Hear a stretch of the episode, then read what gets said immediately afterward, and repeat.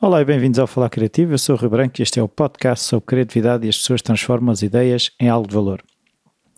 Este é mais um dos textos que eu escrevo à sexta-feira para o blog e aqui é a versão áudio. Uh, e o título do texto desta semana é Nem Sequer Doeu.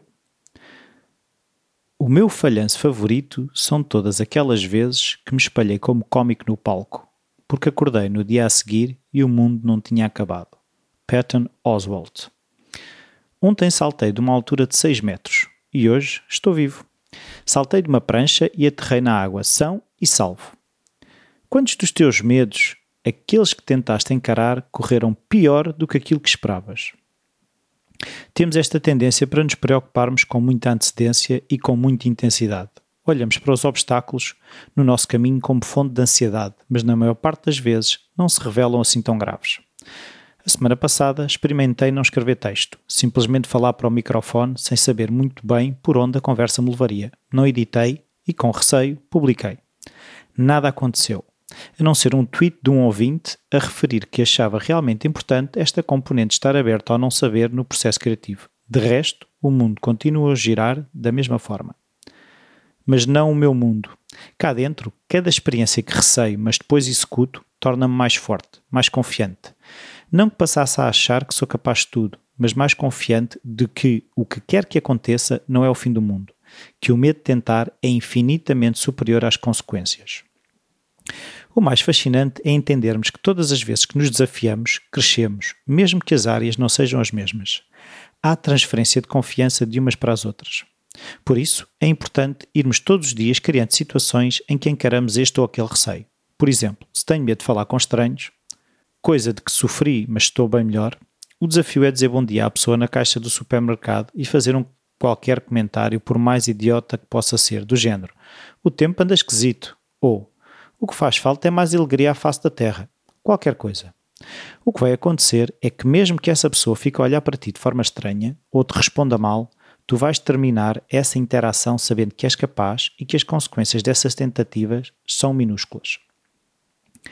Todos os grandes artistas, músicos, atletas foram e são aqueles que têm a coragem de ser gozados, de se magoarem, de falharem. Mas até a questão de falharem é uma questão de prática. A exposição progressiva aos nossos medos imaginados torna-nos mais resilientes. E se há algo que tenho a certeza que faz parte de qualquer grande carreira é a capacidade de superar o desconforto. Nenhum dos meus convidados, nenhum, volto a dizer, nenhum, pode dizer que nunca se confrontou com uma decisão em que sentia que não tinha tudo o que era preciso para só se ver ser bem sucedido. A dúvida faz parte do processo, mas a única certeza que poderás ter é saber que nunca será tão grave como prevês. Claro que falo aqui em coragem que não passa por saltar de aviões sem paraquedas, mas sim a coragem de ser visto. Temos receio de nos expormos ao mais insignificante dos desafios e depois queremos estar preparados para os grandes. Não dá. Se queres ser empreendedor, um artista conhecido ou ser o melhor pai que podes ser, vais ter de confrontar com os teus receios.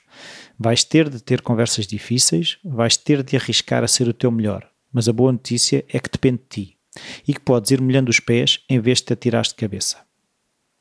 Se eu te disser que tens de correr 10 km, tu aceitas que deve haver uma progressão, 5 minutos a andar hoje, 2 minutos a correr amanhã e por aí fora então por que razão a coragem havia de ser diferente? A coragem, como muitos já disseram, não é a ausência de medo, é agir apesar do medo. Eu estava cheio de medo quando me vi naquela prancha, e quando as minhas filhas me perguntaram se tinha medo, disse-lhes que sim. Mas viram que isso não me impediu de saltar. Também aqui temos muitas vezes receio de admitir perante os outros que sentimos medo, mas quem não sente medo ou é mentiroso ou está morto. Da próxima vez que sentires um pequeno receio, mesmo pequeno dar um salto, ter uma conversa difícil, faz algo que te deixe ligeiramente desconfortável, por mais pequeno que seja. Lembra-te que estás a treinar. Aceita que pode correr mal, mas confia que não é o fim do mundo se falhares. Sofri muitas catástrofes na minha vida, a maioria das quais nunca chegou a acontecer. Mark Twain. E pronto, este é o texto desta semana. Como podem ver, a vida continua. Eu fiz um texto a semana passada que não tinha texto, não é? Fiz um podcast que não havia texto para como base e a vida continuou e outras situações durante esta semana em que me tive confrontar com alguns receios e a vida continuou. Nenhum deles, como eu também referi no, foi uh, o que quer que aconteceu não foi tão grave como a, a, as consequências que eu imaginei. Convém precavermos para possíveis uh, contratempos, mas a verdade é que normalmente nós estamos mais preocupados do que aquilo que realmente temos com que nos preocupar. A única coisa que temos que nos preocupar é desafiarmos todos os dias, criar aquele desconforto, seja o exemplo que eu dei de correr, seja, por exemplo, também se alguém trabalha com peso, levantar pesos, ninguém parte do pressuposto que vamos conseguir levantar 100 kg no primeiro treino. A progressão existe e a coragem de fazer outras coisas, seja escrever um texto, seja dar uma palestra, o desafio é sempre o mesmo. O desafio é sempre ir nos expondo àquilo que receamos, treinando sem pressa, porque nós vamos conseguir. Essa é a certeza que eu tenho, porque se nos formos expondo, nós vamos conseguir. Então, se gostaram deste texto, uh, peço aquilo que peço sempre, passem pelo Patreon uh, www.patreon.com barra falar criativo, aí podem ajudar de forma mais concreta financeiramente o Falar Criativo. Podem ajudar também deixando as avaliações e as críticas no iTunes. Podem também fazer as partilhas com os vossos amigos.